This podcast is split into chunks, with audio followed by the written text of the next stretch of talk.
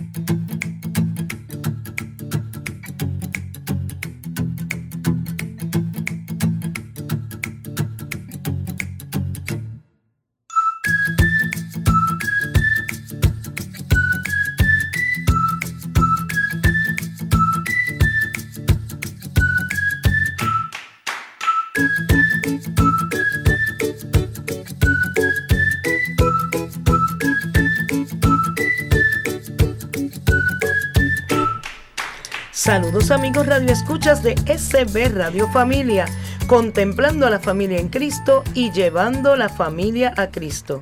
Desde el estudio Nazaret, en la parroquia Santa Bernardita, les saludan José, Giovanna, Ángel y Bernadette en su programa Enseñanzas de Jesús para chicos. y grandes. En este programa tocaremos temas relacionados a la catequesis, cuentos, adivinanzas, trivias, personajes, textos bíblicos y mucho más. Esperamos que este compartir sea una experiencia de crecimiento y aprendizaje para todos. Nos escuchas a través de www.sbradiofamilia.org. También puedes escucharnos a través de la aplicación de Google Play bajo SB Radio Familia o puedes buscar nuestros programas en Spotify, iTunes y SoundCloud bajo SB Radio Familia. El tema de actualidad del programa de hoy es Quiero orar mejor, pero ¿cómo? ¿Qué nos dices de esto, José? hola Bernie, ¿cómo estás? Bien, ¿y tú? Bien, bien. Pero tú has escuchado de eso, ¿verdad? Eh, tenemos ese tema, pero yo he escuchado en muchas ocasiones dentro de la catequesis. Ay, es que yo no sé rezar, yo no sé orar. Cuando le pedimos a los padres de familia que vienen a acompañar a sus niños en nuestra catequesis, pues para los que no saben, nosotros oramos con los padres de familia, los niños y los catequistas al inicio de la catequesis y al cierre. Y aunque los catequistas siempre están disponibles para hacer la oración, pues en muchas ocasiones le pedimos a los padres de familia o alguno de los catequizandos que dirija la oración. Y alguna gente que, mire, parecen que trabajan en la pista del aeropuerto diciendo que no con la mano, porque dice, es que yo no sé, yo y, no me atrevo. y les da susto, miedo, pereza, eh, no sé ni cómo llamarle. Eh, pero en ocasiones siempre tienden a responder como que, pues, no sé. Sí, Eh, la es que no sé, es que yo no, sé hacer eso. No me atrevo, no, no, yo y un pacho Sí. terrible, terrible. Pero vamos a ver, dice por acá. Existen ocasiones en que las podemos expresar. En que podemos expresar nuestro aprecio o cariño hacia otra persona con pequeños detalles, como puede ser un bonito regalo. Existen épocas importantes donde estos detalles representan el gran amor que le tenemos a otras personas. Posterior a ese detalle que recibimos, nos toca agradecer por el gesto que tuvo esa persona con nosotros. Digo, eso sí, somos agradecidos. Sí, somos agradecidos. Porque también existe la persona que, mm, ¿verdad? No necesariamente. Eso es así. Sin embargo, a veces nos confundimos y pensamos que todos los regalos tienen que ser materiales.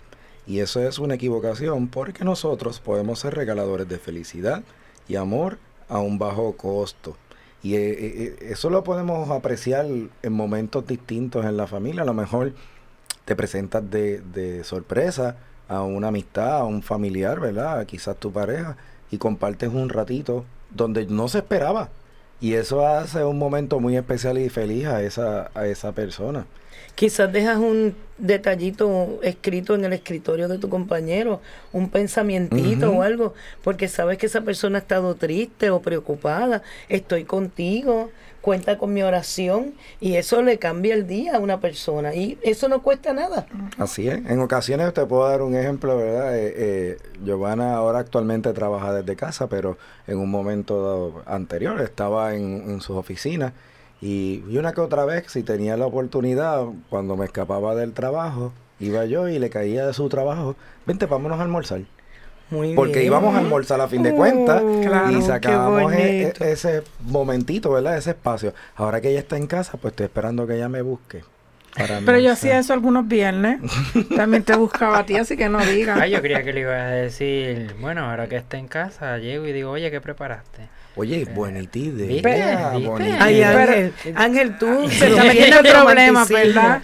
No, pero ahora por las tardes pues es más fácil porque al estar en casa pues ellos ya tienen comida y entonces es más... Sí, y eso es un bonito regalo. Es un bonito regalo. Un detalle. Pero mira, en el caso de Dios sucede lo mismo. Lo mismo. Pero Dios nos hace tantos regalos pero con nosotros como que no le damos regalos a él. No le correspondemos, así que este tenemos que buscar métodos o prácticas para que podamos realizar a lo largo de la vida para agradecerle y ofrecerle nosotros nuestros regalos allá a Dios. Pues mira, una de las herramientas que podemos utilizar es la alabanza. Esa me encanta. Yo sé que a ti te yo como canto, ¿verdad? Pues me encanta la alabanza.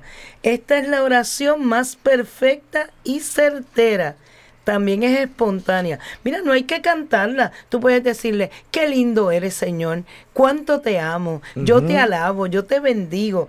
Y eso es la forma de tú regalarle al Señor, regalarle a Dios un detalle de que nace de tu corazón sin que necesariamente tengas que ser un rigor y unos convencionalismos y una cosa así muy, estructurada. Es algo espontáneo. Eh, no hay formalismos o guías para seguir una alabanza.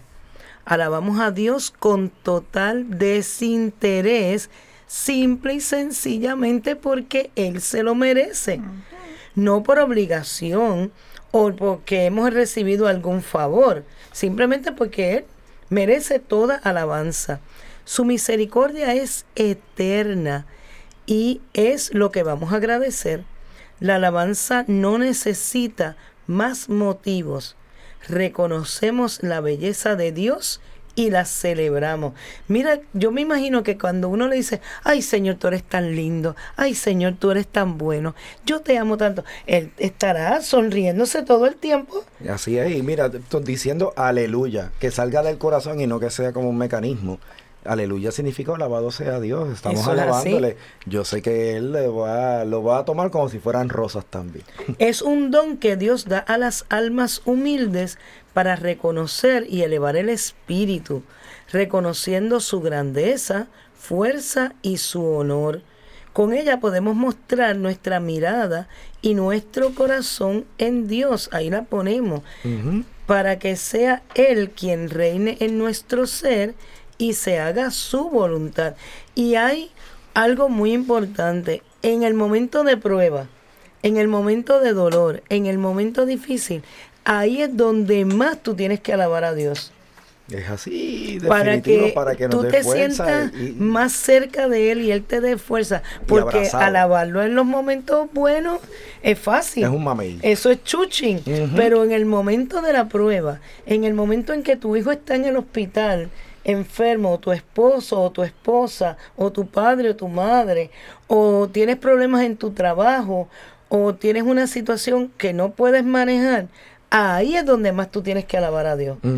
Y dijiste un detalle bien importante que, que suena un poco duro y quizás nos haga pensar, pero creo que es necesario.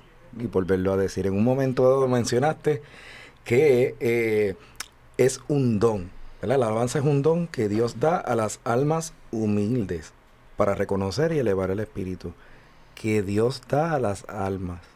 Si Dios no me la ha dado, pues entonces aquí habla de humildad. Tenemos que reflexionar sobre ello, porque si yo no lo tengo, mm, hay que buscar qué está pasando. Eso es así. Y buscar que Dios nos ayude a ganar un poco de, de humildad. Otro método muy importante, Bernie, y que es bueno, ¿verdad? También tener es definitivamente pues la oración. Tenemos la alabanza, pero sacamos entonces esa oración. Eh, y el orar es dejar que el amor hable. ¿Cómo? Decías tú al principio, ¿cómo?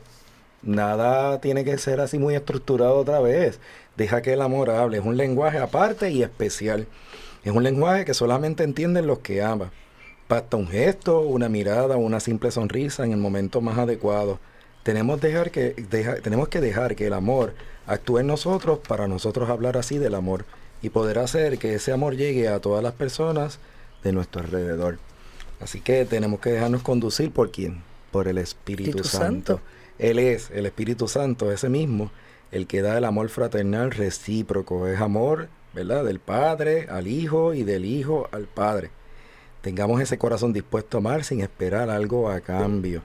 Amor verdadero, ¿no? Entre, entre más sencillo también, mejor. Es una realidad, no tenemos que rebuscar mucho. Si Dios como quiera, Él nos comprende y sabe cómo somos. Así que si dejamos que nuestro corazón hable de una manera sencilla, como si fuera un diálogo, Él nos va a entender muy bien, muy bien. Es la sencillez la que logra un mejor estado de unión con nuestro Señor. Es más puro y transparente cuando se hace sencillo y sin complicaciones. Dejémonos llevar por ese amor fraterno y démonos ese regalo diariamente para que veamos humano en todo lo que hacemos y hagamos y crezca nuestra relación con Él. Con esto no solo mejoramos nuestra relación, sino que empezamos a tener más fe y vamos entendiendo así la voluntad de Dios. Y poquito a poco vamos viendo cómo la oración se va ganando. Ahora vamos a ver cómo podemos otorgar a Dios estos regalos. La primera dice alabanza y oración.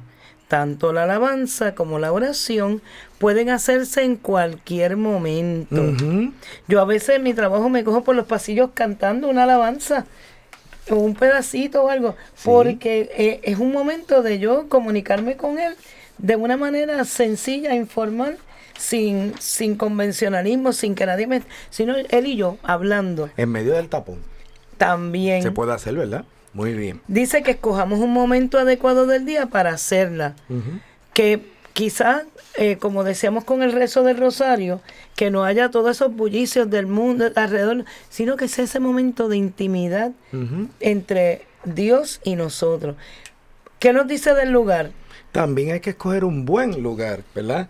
Un lugar que sea silencioso o apartado del día a día para así poder desconectarnos un poquito. Puede ser una pequeña, ¿verdad? Caminata por un parque, una visita, no sé. Algo así que podamos despejar un poco nuestra mente. En nuestra universidad u oficina podemos buscar un lugar también con poca gente y que sea también acorde. Muy bien. Otra cosa que debemos hacer es agradecer. Hay que empezar la oración con agradecimiento por todo lo que tenemos. Lo más mínimo que sea Solo el hecho de estar vivo y respirando ese día es una gran bendición. Pues usted no puede, cuando usted va a pedir un favor, usted no llega, mira, me pueden buscar, no, tú llegas, buenos días, ¿cómo está? ¿Cómo se siente? Pues Señor, gracias, gracias, gracias. Y después si usted tiene una petición, pues la hace. Hay que establecer recordatorios, poner una alarma o un recordatorio en tu escritorio o en la computadora.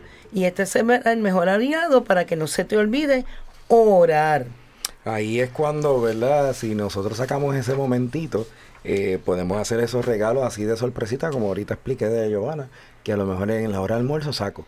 Pues en el break que pueda tener dentro de mi horario de trabajo, saco ese espacio y también pues hago una pequeña oración para darle gracias ahí al Señor también. Yo recuerdo que a veces en, la escuela, en una escuela donde yo trabajaba, si teníamos un ratito, dos o tres de los maestros, dice, ay, vamos a orar unos por los otros.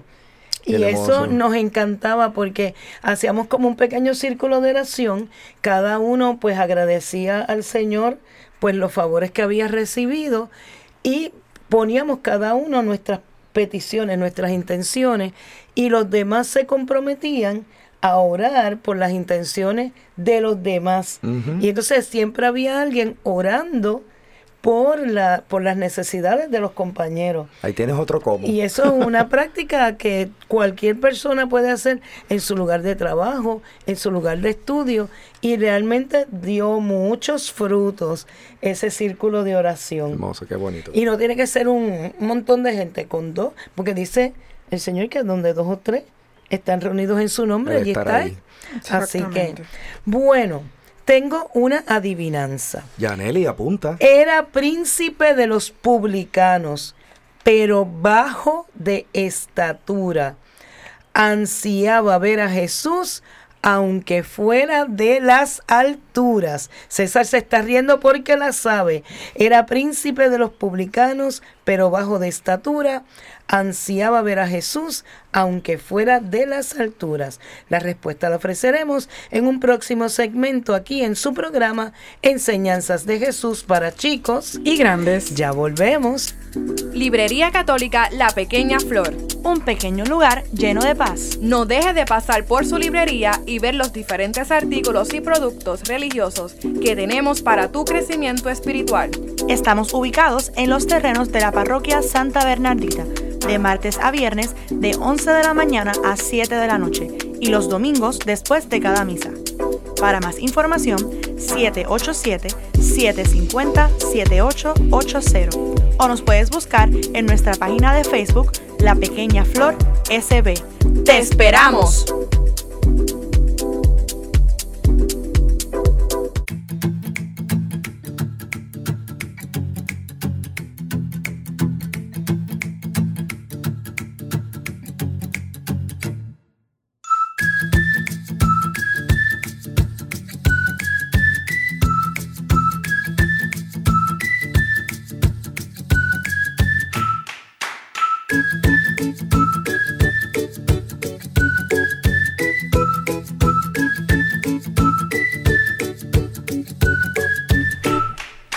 En su programa Enseñanzas de Jesús para chicos y grandes tenemos nuestro personaje del día. Y en esta edición es el profeta Elías. Giovanna y Ángel, ¿qué nos dicen de Elías? Bueno, pues el profeta Elías es uno de los personajes más interesantes y vistosos en la Biblia. Y Dios lo utilizó durante un momento importante en la historia de Israel. Eh, ¿Qué es eso de profeta, Ángel? El profeta era una persona que escogía a Dios para hablarle a su pueblo Israel. Exacto, él denunciaba las cosas que estaban mal y anunciaba la buena nueva, ¿verdad? Él, él, anunciaba lo que Dios le decía que tenía que decirle. Y a veces eran cosas pues que a lo mejor mm, no calaban hondos, pero había otras veces que decían cosas que molestaba uh -huh. y como que irritaba al que la recibía la, lo que le estaban diciendo, ¿verdad? Uh -huh.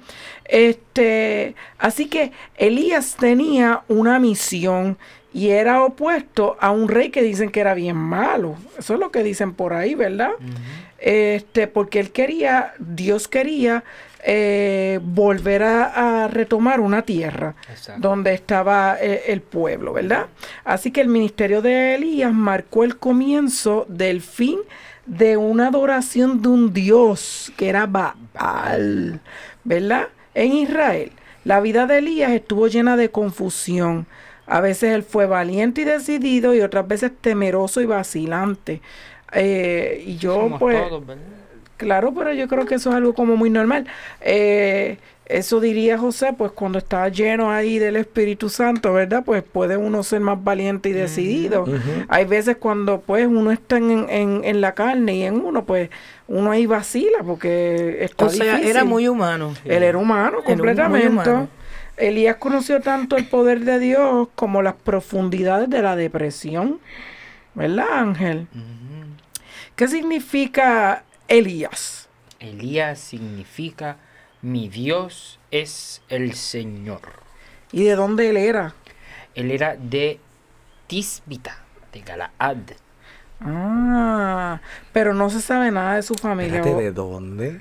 De, de Tisbita, en Galaad. Eso, era otra tierra. Eso sí. es nuevo para mí. Ah, ¿para qué tú ves? Estoy aprendiendo. Eso es bueno, todos aprendemos algo siempre. Uh -huh. No se sabe mucho de su, de su familia ni de su nacimiento, ¿verdad? La primera vez que encontramos a Elías, lo encontramos en qué libro? Lo encontramos en el libro, en el primer libro de los Reyes. De los Reyes, que, que, es un libro realmente histórico, uh -huh. aunque él era un profeta. Eh, cuando de repente aparece para desafiar a un rey, ¿verdad? Que era el rey Acab quien gobernó el reino del norte, porque sabemos que hubo esta división entre el reinado del norte y el reinado del sur. Uh -huh. Y este, pues él estaba en el reino del norte. Advertido por Dios, Elías se esconde cerca del arroyo de, de Cuerit, donde es alimentado por los cuervos. Es decir, que eran los cuervos los que le llevaban la comida. en la medida que aumentaba la sequía y el hambre en la, en la tierra, Elías se encuentra con una viuda. Y esta viuda es la que lo ayuda, la mujer y su hijo, ¿verdad? Porque le daba comida y, y entonces agua. Porque milagrosamente la mujer no tenía. Es que Dios le proveyó a todos. ¿verdad? Pero ella, si yo mal recuerdo, ¿verdad? Ella le decía, ella pensaba, pero con este poquitito de harina, que es lo único que yo tengo Esa para hacer es. el último pan, Para mí para mi mi hijo. hijo y para mí, y después morir.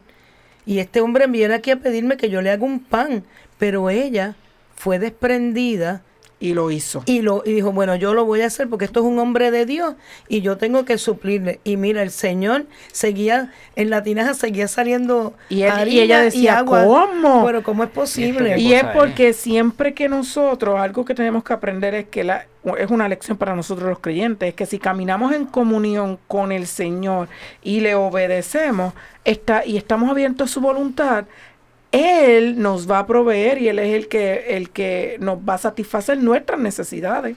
Eh, la misericordia de Dios nunca se acaba y Amén, no se agota. Por. Por ende, no importa si Dios te pide algo, hazlo porque Él te va a recompensar. Él sabe lo que te está pidiendo. Él no te está pidiendo nada mal. Dios conoce nuestra vida. Dios mira en pasado, presente y futuro. Dios sabe lo que a nosotros nos conviene y lo que no. Nosotros mismos somos los que ahí titubeamos. Entonces, después vemos a Elías como el personaje central en un cara a cara con los profetas, del falso dios Baal en el monte Carmelo, ¿verdad? Los profetas de Baal invocan a su dios todo el día, deseando que lloviera fuego del cielo, pero todo fue en vano. Luego Elías, ¿qué hizo? ¿Qué construyó Elías? Construye, pero primero es bien interesante, porque cuando los profetas de Baal invocan a su Dios, lo que hicieron fue bailar y cantarle a su Dios, Lo que ellos creían. ajá, lo que ellos creían, ¿verdad? Y no pasó nada. Y no pasó nada. Entonces viene Elías y le construye un altar de piedras. Hace una zanja alrededor, pone el sacrificio sobre la leña y pide que se derrame agua sobre el sacrificio tres veces. Y pone 12 piedras alrededor de ese altar, simbolizando las 12 piedras de Israel. Claro, las 12 tribus. Siempre, Así. siempre, todo siempre numéricamente en la Biblia tiene propósito. Así es. Así que Elías, a diferencia de los dioses de Baal, incorpora a todo el mundo en su oración. Claro. Y ora por ellos en lo que para que Dios les revele la verdad Así que empieza a clamar a Dios. ¿Y qué hizo Dios? Envió qué? envía fuego del cielo, consume el holocausto, la leña y lame el agua que estaba alrededor de la zanja. O sea que eso se quedó seco. Claro. ¿Ok? Tan pronto acabaron, salieron, salieron Elías y el pueblo y mataron a todos los falsos profetas de, Ma- de Baal. ¿verdad? Conforme según al mandato de Dios. Claro, porque este es el Dios del Antiguo Testamento que decimos que castigaba sin vara y sin fuete. Yo, yo sé un chiste con eso, con, con el profeta Elías. Porque tú sabes que Elías clama para que Dios mande fuego. Fuego. Y entonces, si decía, este, había un, un corito que a lo mejor Bernadette sabe mejor que yo, pero no sé, pero decía, manda fuego, Señor, manda fuego, que era lo que decía Elías. Cuando entonces empezaron a enviar el fuego, los que estaban abajo decían, son relajos, No, Señor, señor, son relajos. bromas. y eso es lo que pasa, ¿verdad? Pero es Sí, que porque Elías- se empezó a quemar, decían, hay un fuego en la iglesia, y dice, eran bromas, señor, eran ¿Vieron? Yo sabía por ahí eso. Yo era bien pequeña cuando yo escuché eso. Pero siempre se me ha, siempre a mí se me ha quedado. Porque yo asocio siempre a Elías, para mí es el, el profeta del fuego. Yo siempre lo, lo veo como el profeta del fuego. Después de la gran victoria sobre los falsos profetas, cae nuevamente la lluvia sobre la tierra. ¿Ve? Al sacar a Baal Muy y los falsos profetas, entonces Dios bendice la tierra Es con muy agua. interesante porque lo que le pedían a Baal era que lloviera. Y no Y llovió. Dios, y Dios no enviaba el agua porque lo tenían a él junto con otro Dios extraño. Tan pronto sacan a ese Dios extraño, que Dios vuelve a tomar la primacía en sus vidas, Dios les da el agua. Y entonces Acabad le había contado todo esto a su esposa y la esposa de Acabad era Jezabel. acerca de la demostración del poder de Dios. En vez de volverse a Dios, ¿qué hizo Jezabel? Siempre lo han dicho, dicho, Jezabel no era muy buena tampoco, sino que al revés, ella juró matar a Elías por haberlo deja, este, dejado ver en, en ridículo. Al escuchar esto, Elías huyó al desierto donde oró a Dios para que le quitara la vida. Sin embargo, Dios le proveyó comida, bebida y descanso a Elías. Posteriormente, Elías realizó un viaje de 40 días, otra vez el número 40, hasta el monte Oreb. Allí Elías se escondió en una nueva, en una cueva, sintiendo lástima de sí mismo e incluso confesando su creencia de que solo él había quedado de los profetas de Dios. Es entonces cuando el Señor instruyó a Elías a pararse sobre el monte mientras el Señor pasaba. En ese momento hubo un gran viento, un terremoto y luego un fuego. Pero Dios no estaba en ninguno de ellos. Luego un silbo apacible y delicado en el que Elías oyó y comprendió a Dios. Dios le dio a Elías instrucciones de, que debía, de qué debía hacer después, incluyendo ungir a Eliseo para que tomara su lugar de profeta y asegurándole que aún habían siete mil en Israel que no se habían doblegado ante Baal. Elías obedeció los, los mandamientos de Dios. Mira, al pie de la letra. Y entonces Eliseo fue el que se convirtió en el ayudante de Elías. Durante algún tiempo los dos siguieron este, ocupándose de Acabar y Jezabel, porque Jezabel siguió dando dolores de cabeza, así como en Ocosías, el hijo de que fue el sucesor de Acabab. En vez de morir de muerte natural, ¿qué le pasó a Elías? Se lo llevaron al siempre dice que se lo llevaron un carruaje, de, fuego para el cielo. Así que este dicen que el misterio de Juan el Bautista se caracterizó por el espíritu y el poder de Elías, cumpliendo la profecía de Malaquías 4, este, donde dice que, que, que, el espíritu y el poder de Elías estaban en él.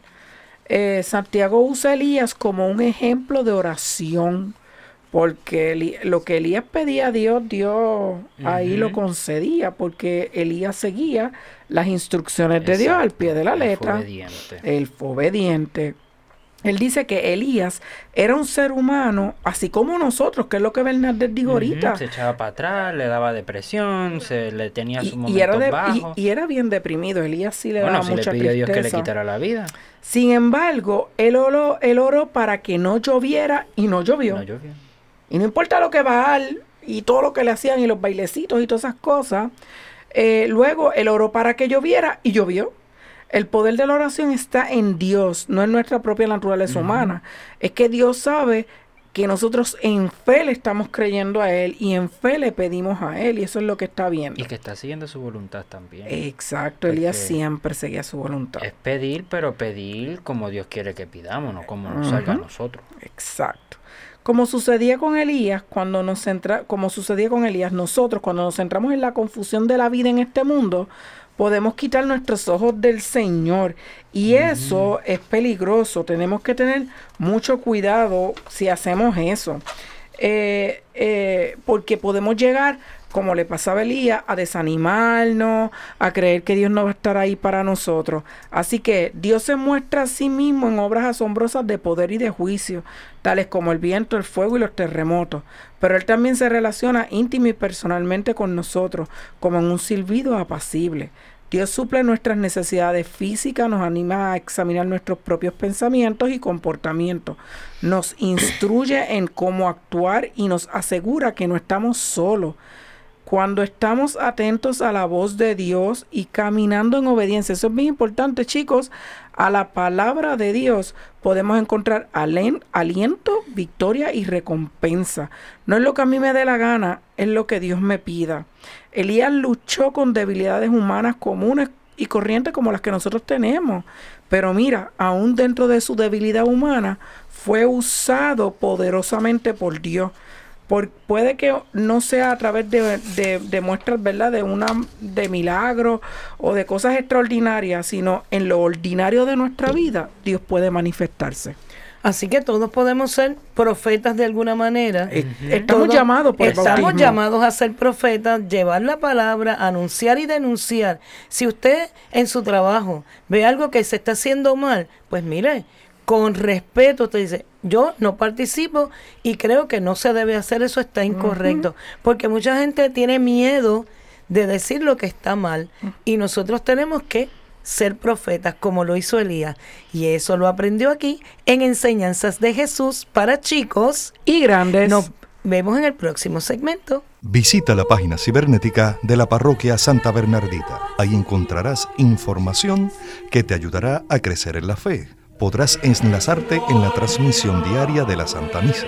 Conocerás las liturgias del día, así como al santo que celebramos cada día. Tendrás también la oportunidad de acceder a nuestra página de eventos y conocer qué eventos tiene la parroquia. www.parroquiasantabernardita.org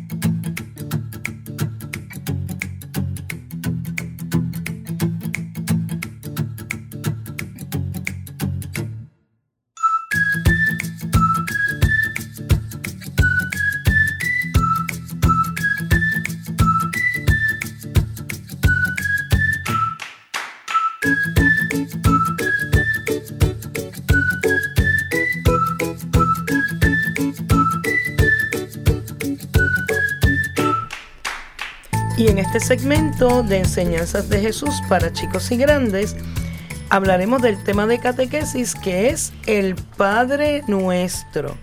José y Giovanna, que nos dicen de esta bella oración. Hermosa y oración principal el Señor Jesús nos las enseñó, así que eh, es bíblica. Eh, nos las puso ahí cuando uno de sus discípulos le pidió a Jesús que, nos, que los enseñara ¿verdad? a orar. Y él lo hizo así, enseñándoles entonces la oración del, del Padre Nuestro. Así que, así como Jesús nos regaló esa oración, eh, siendo la oración cristiana fundamental, la que todos nos sabemos, grandes y chicos, la que rezamos en casa, a lo mejor en la escuela, en el colegio, en la misa, eh, sacamos ese momentito para hacerla siempre. A esta oración también se le llama oración del Señor porque nos la dejó Cristo y en esta oración pedimos las cosas en el orden que nos convienen. Dios sabe qué es lo mejor para nosotros y a través del Padre nuestro vamos a hablar con nuestro Papa Dios. Se trata de vivir las palabras de esta oración, no solo de repetirlas sin fijarnos en lo que estamos diciendo. Pues el Padre Nuestro está formado por un saludo y tiene siete repeticiones. Y es bien importante destacar dentro del Padre Nuestro que cuando Jesús eh, fue, ¿verdad? Le preguntaron para que le enseñara a orar, hasta ese entonces todavía se tenía la visión de que con Dios no podíamos tener ningún tipo de contacto. Así que este, el que Jesús haya dicho, miren, tranquilos, vamos a ver, le vamos a hablar así. Porque después que había pasado lo que pasó, ¿verdad? En el paraíso con, con Adán y Eva, entonces ya eh, luego del destierro, solamente Dios, que no tenía nombre, por eso era que era Yahvé, ¿verdad? Que, era no se podía no se nombrar, no se podía. Ujú. este se dejaba ver y hablaba solamente con los que le decían los amigos de Dios. O sea, tenías que ser amigo de Dios y, y eran las personas que se atrevían y hacían su voluntad si se fija, porque este pasó con, con Abel, pasó con Moisés, con Abraham, con Noé, eh, José, Isaac, ellos todos estaban este, a fin con Dios, hacían lo que Dios quería y por eso era que lo podían ver. Después de Jesús es que eso se rompe y entonces por eso es que Jesús le dice, miren, no tengan miedo, órenle a, a, a, a papi de esta manera, porque eso es el Padre nuestro. Y así mismo le dijo, papi, ¿Y papá. quién mejor que un hijo para conocer al padre? Si tú tienes que hablar con el papá de fulano, tú vas primero donde su hijo y dices, mira, yo tengo que hablar con tu papá. ¿Y, y cómo tú crees que llego? ¿Cómo le digo? Si usted está buscando un trabajo y ese papá es el dueño de la empresa, ¿cómo qué acercamiento le hago? Pues así mismo. Para que sirva de como de intercesor, ¿verdad? Intermediario y pueda poner la cosa un poquito más blandita Así que sí. Y, y también el hijo sabe lo que el papá espera de la otra persona. Ya yo sé que más o menos papi quiere. Así que si tú quieres venir donde papi, mira, esta es la actitud. No vengas con esta otra actitud porque si no ya vas a cerrar canales con papi. Así que el hijo te puede dar esos hints, ¿verdad? Y esas claves de cómo acercarte. En el mundo actual esas cosas suceden, sí. ¿verdad? Eh, tiende a ocurrir en el mundo de los negocios incluso, donde se envía a alguien para que tantee y vea un poquito cómo, cómo, cómo está el asunto. Porque si vemos que está medio difícil, pues hay que ir entonces de otra manera. Si vemos que está un poquito más fácil, pues podemos ir a resolver. Claro. de una manera más este, certera. Giovanna, dije ahorita, ¿verdad? Que, que el Padre Nuestro tiene un saludo, pero tiene siete peticiones. ¿Qué tal si podemos conversar un poquito de ello? Bueno, vamos a empezar con lo primero, es cuando decimos, Padre nuestro que estás en el cielo. Con esta pequeña frase nos ponemos en la presencia de Dios para adorarlo, para amarlo, para bendecirlo. Estamos entonces invocándole. Claro. Estamos pidiéndole que escúchanos. Estamos Te vamos aquí, a hablar a ti. Vamos a hablarte ahora. Separa un momentito. Para mí, exacto. Vamos. Este, porque a lo mejor, digo, Dios siempre tiene su momentito para nosotros. O sea que ahorita hablamos de cómo orar y decíamos que empezábamos con la alabanza y Padre nuestro que estás en el cielo, eh, dice que es para bendecir y alabar. Así que Estamos arrancando bien. estamos arrancando bien. Muy bien. Muy bien, qué chévere. Y entonces cuando Cuando decimos Padre, al decir Padre, nosotros nos reconocemos como hijos suyos y tenemos el deseo y el compromiso de portarnos como hijos de Dios, tratar de parecernos a Él. Confiamos en Dios porque Dios es nuestro Padre. Amén. ¿ok? Padre nuestro, al decir Padre nuestro, reconocemos todas las promesas de amor de Dios hacia nosotros. Dios ha querido ser nuestro Padre y Él es un Padre bueno, fiel y nos ama muchísimo. Yo creo que de eso no, no cabe duda. No hay duda. Padre nuestro porque es mío, de Jesús y de todos los cristianos. Que estás en el cielo, el cielo no es un lugar, sino una manera de estar. Dios está en los corazones que confían y creen en Él. Dios puede habitar en nosotros si se lo permitimos.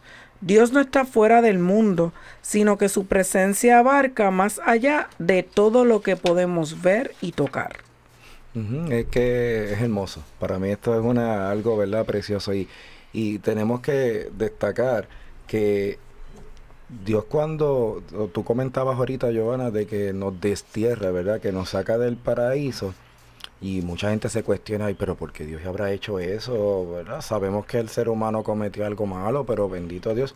Pero si nosotros pensamos en la acción de los padres cuando un hijo no hace las cosas correctamente Para que aprendamos. pues tenemos que aprender de alguna manera. Así que nos tocó, nos portamos mal y, Y esa nos tocó la difícil. Nos tocó. Claro, eso, eso es un, un- un modo realmente de que nosotros rectifiquemos, de que nosotros cambiemos la manera que algo, algo hicimos mal, pues hay algo que cambiar, hay algo que enmendar. No podemos dejarla porque si no a lo mejor nos íbamos a volver niños malcriados. Y aun cuando Él nos dice fuera de aquí, del paraíso, que estaba, espectacular, dicen y cuentan que eso es una belleza, pues la realidad es... Esperemos verlo. Sí, queremos, pero la realidad es que el amor de Él era tan y tan grande que no fue que nos dijo bye y se olvidó de nosotros, buscó medios como sea de regresar a nosotros y por eso Jesús llegó y nos dio la oración. Claro.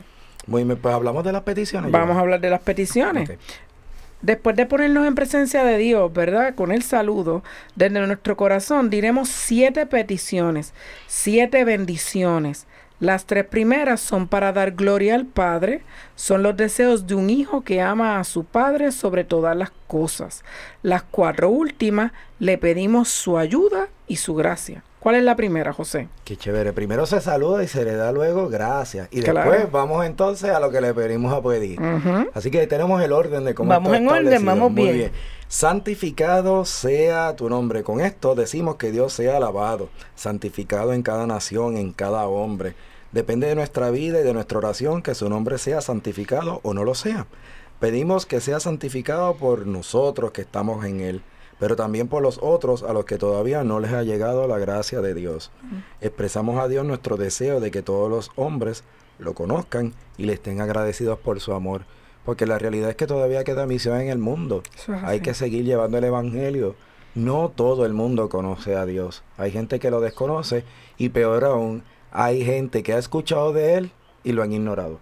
Así que todavía hay lugar de misión eh, que hay que remisionar, si esa palabra la podemos decir, ¿verdad, maestra?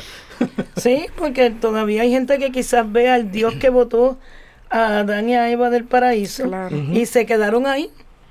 Así que Muy bien. Y entonces, venga a nosotros tu reino, Giovanna, ¿y qué tú dirías?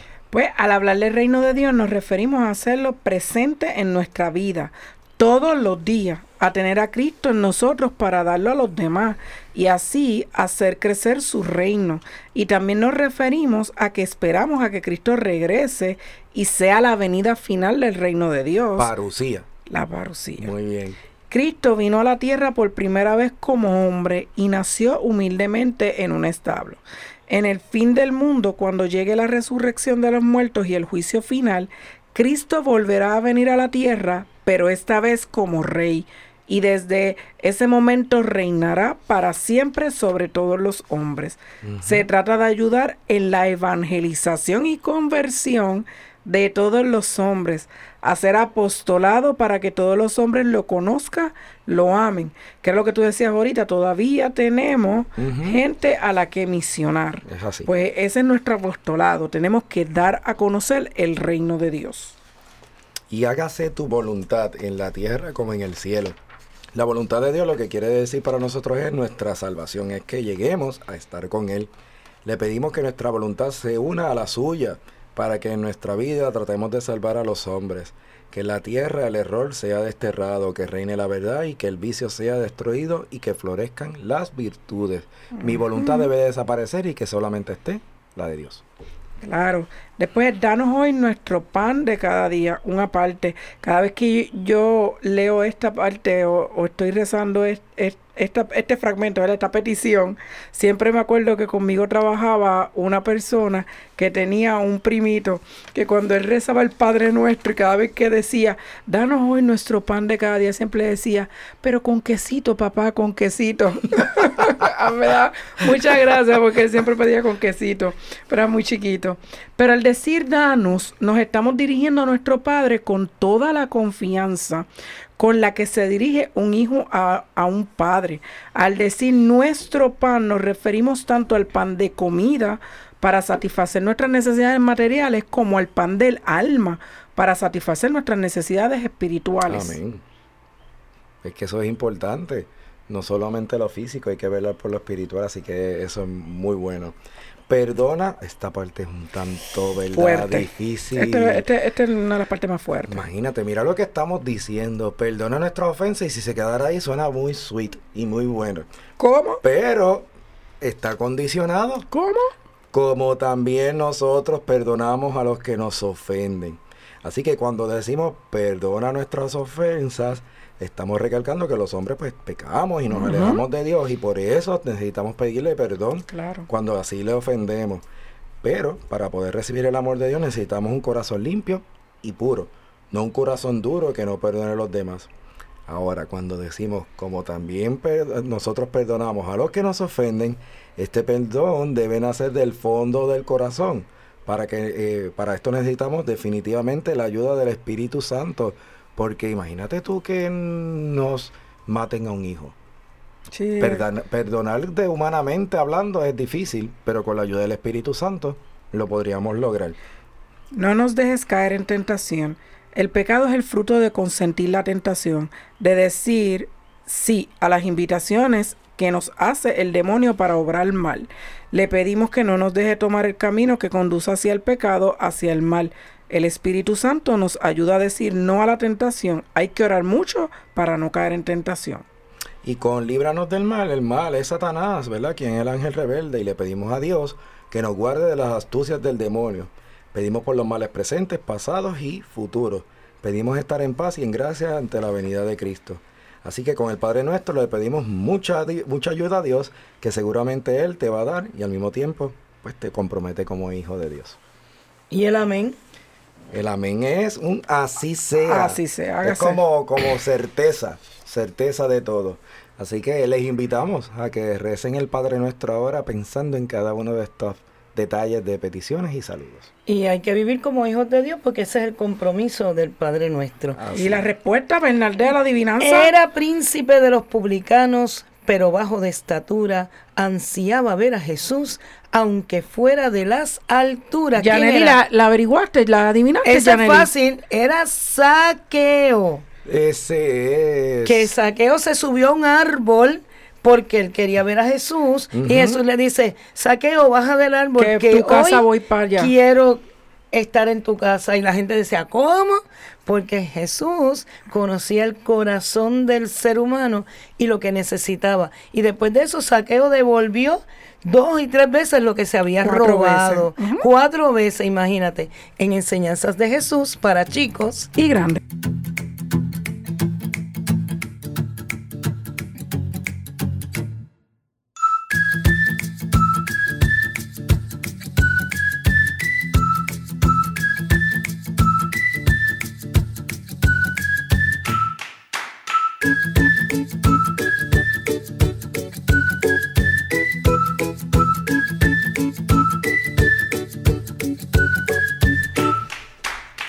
Si deseas ser amigo de SB Radio Familia y te nace ayudar en continuar con esta gran misión, con tu donativo podemos seguir ofreciendo programación sana, amena y de calidad para toda la familia. ¿Cómo podemos hacer eso? Bueno, puede ser a través de la ATH móvil al 787 363 8202 incluye en el mensaje de envío SB Radio Familia su nombre y dirección postal. O si tiene la oportunidad de venir acá y visitarnos en la parroquia Santa Bernardita, en la librería La Pequeña Flor, donde César gustosamente les atiende, pueden hacer sus donativos en efectivo o con cheques a nombre de parroquia Santa Bernardita. Que Dios le devuelva en bendiciones su donativo. Y ahora tenemos nuestro cuento para reflexionar y se titula Dios siempre escucha. Ángel. Dice así. No muchos años me hablaron de una pobre mujer, angustias de nombre, que a pesar de sus pocos años, había ya padecido mucho, como consecuencia de tanto sufrimiento y de su precaria vida de piedad, fue perdiendo la fe y su confianza en Dios. Por si faltaba algo, su marido hacía unos meses que se había quedado sin trabajo, y apenas si tenían para vivir ellos y sus cuatro hijos. Conociendo Consuelo, una amiga suya, el mal estado emocional en que se encontraba, fue un día a visitarla. Hola, Angustias, ¿cómo te encuentras? No tan bien como deseara. La verdad es que últimamente estoy con la depre. Ya sabes todo lo que nos está ocurriendo, respondió a la amiga. Lo que debes hacer es tener fe. Pídele a Dios y verás cómo te ayuda. Dios me ha abandonado. Al principio rezaba pero, rezaba, pero me aburrí. No sé si habrá alguien allá arriba, porque por más que le pido no me responde. Angustias durante sus años mozos había sido una buena cristiana. Pero luego, cuando la vida empezó a azotarle, y debido también a que su marido era poco practicante, se fue separando de Dios y de la vida de piedad. Consuelo le insistió que rezara con fe, pues Dios nunca dejaba de escuchar nuestra oración. Por más que le insistía, Angustias no parecía dar su brazo a torcer. Así que después de un pequeño debate, y viendo que Consuelo no conseguía nada, le dijo a Angustias, mira Angustias, nada vas a perder si le pides a Dios de nuevo. Él nunca abandona. Es más, a partir de ahora pediré yo también por ti. Angustias no estaba muy convencida, pero para que su amiga se callara, le prometió que volvería a rezar. Y no se le ocurrió otra cosa que decirle a Dios, Señor, ya sabes todo lo que me pasa. Mi amiga me ha pedido que te rece, pero la verdad es que he perdido la fe. Así que te voy a pedir algo sencillo. Mira, me gustaría que como signo de tu amor hacia mí, y para probarme que me escuchas, me regalaras una flor y una mariposa. Pasaron unos días y la mujer, enfrascada de nuevo en los quehaceres cotidianos, se olvidó de Dios y de lo que le había pedido. Un miércoles por la mañana, mientras la pobre mujer estaba haciendo la colada de toda la familia, sonó el timbre de la casa. Se secó las manos apresuradamente y acudió a la puerta a ver quién era. En esto que a través de la ventana vio un furgón de reparto y un hombre vestido de marrón a la puerta de su casa. Ella abrió la puerta y el repartidor le pregunta, ¿Aquí vive Angustia Sánchez? Sí, servidora. Así se hablaba antiguamente. Pues mire, le traigo un paquete. La mujer lo recibió, firmó la hoja de entrega y el furgón se marchó y la mujer curiosa se dispuso a abrir el paquete, no sin antes buscar el remitente del mismo. Por más que buscó no encontró nombre alguno. Así que se dispuso a abrir la misteriosa caja, que era un poco más grande que una caja de zapatos. Fue a la cocina, cogió unas tijeras y un tanto nerviosa abrió el paquete. ¿Cuál fue su sorpresa cuando dentro de la caja se encontró una maceta pequeña con un cactus pinchoso, un gusano negro feo y peludo y una tarjeta de visita que decía, en respuesta a tu oración. En ese momento le entró un escalofrío que le recorrió todo el cuerpo. Parecía que quería adivinar que el paquete venía del cielo. Pero no, del cielo no era. Eso no era lo que ella le había pedido a Dios. Disgustada porque Dios tampoco la había escuchado, volvió a meter el cactus con el gusano y la nota en la caja y la tiró en una esquina del patio de la casa pensando. De aquí a unos días, cuando limpie el patio, lo tiro todo a la basura. Pasaron ocho o diez días y nuestra mujer sufrida se, se dispuso una mañanita a limpiar el patio de la casa. Era finales de la primavera. El buen tiempo pronto les permitiría sentarse a tomar la sombra en el patio y oler el perfume de los rosales y jazmines. En eso vio la caja que ella misma había tirado en un rincón del patio. Entonces le vino a la mente todo lo que ella había dicho a su amiga respecto a pedirle a Dios. Y dibujando una sonrisa burlona, comprobó lo que Dios le había respondido. Angustias comenzó a limpiar el patio. Cogió la caja para tirarla a la basura, cuando de pronto, movida por la curiosidad, y quizá también por algo de resentimiento contra Dios, abrió la caja como para, para reírse de él. ¿Cuál fue su sorpresa cuando al quitar la tapa se encontró que el cactus tenía una flor bellísima y el gusano negro, feo y peludo se había transformado en una preciosa mariposa multicolor. En ese mismo instante, tocada por la gracia de Dios, elevó los ojos al cielo para pedir perdón y comenzó a rezar un Padre Nuestro a Dios nuestro Señor. Wow. Es cuando Dios diga. Podemos decir eso del saque, ¿verdad? Este, definitivamente Dios escucha nuestra oración. Siempre. Siempre. Lo que pasa es que quizás en nuestro desespero o en, ¿verdad? pensando que, que yo tengo control de todo, eh, pretendo o quiero que las cosas Dios las haga cuando, cuando yo diga. Ahora. Y a mi manera. Y a mi forma, exactamente. Eh, pensando de que Él no sabe cómo es que hay que resolver el asunto. Él ya le pidió realmente un arreglo de flores y una mariposa. No le pidió un cactus y un gusano negro, feo y peludo. Pero a ese momento, Dios le dio algo que a los ojos de ella no era lo que ella pidió, pero se transformó en lo que ella pidió. Así que muchas veces Dios nos está dando algo que a ese momento no estamos viendo lo que en el futuro eso será para nosotros. este, siempre he mencionado que, que Dios tiene visión larga. Él puede ver a lo lejos. Sí, porque él ve pasado, presente y futuro. Nuestra visión está bien limitada, tan limitada que debemos nada más que hasta la puntita de nuestra nariz. Así que cuando estamos metidos en un problema, lo que estamos mirando es el problema. Nunca vamos a poder ver realmente una solución adecuada. Así que es mejor pedirle a Dios que intervenga y que se haga su voluntad para que, sabiendo él cómo es el asunto real, pueda resolverlo de acuerdo a, a como él entienda en el momento que él entienda. ¿Y cuántas veces estamos buscando una respuesta de Dios y sentimos que no la tenemos, que no, no, nos, no nos sentimos escuchados? Porque eso nos ha pasado a todos. Claro. Inclusive los santos, eh, cuando se lee la historia de los santos, se habla de esos desiertos.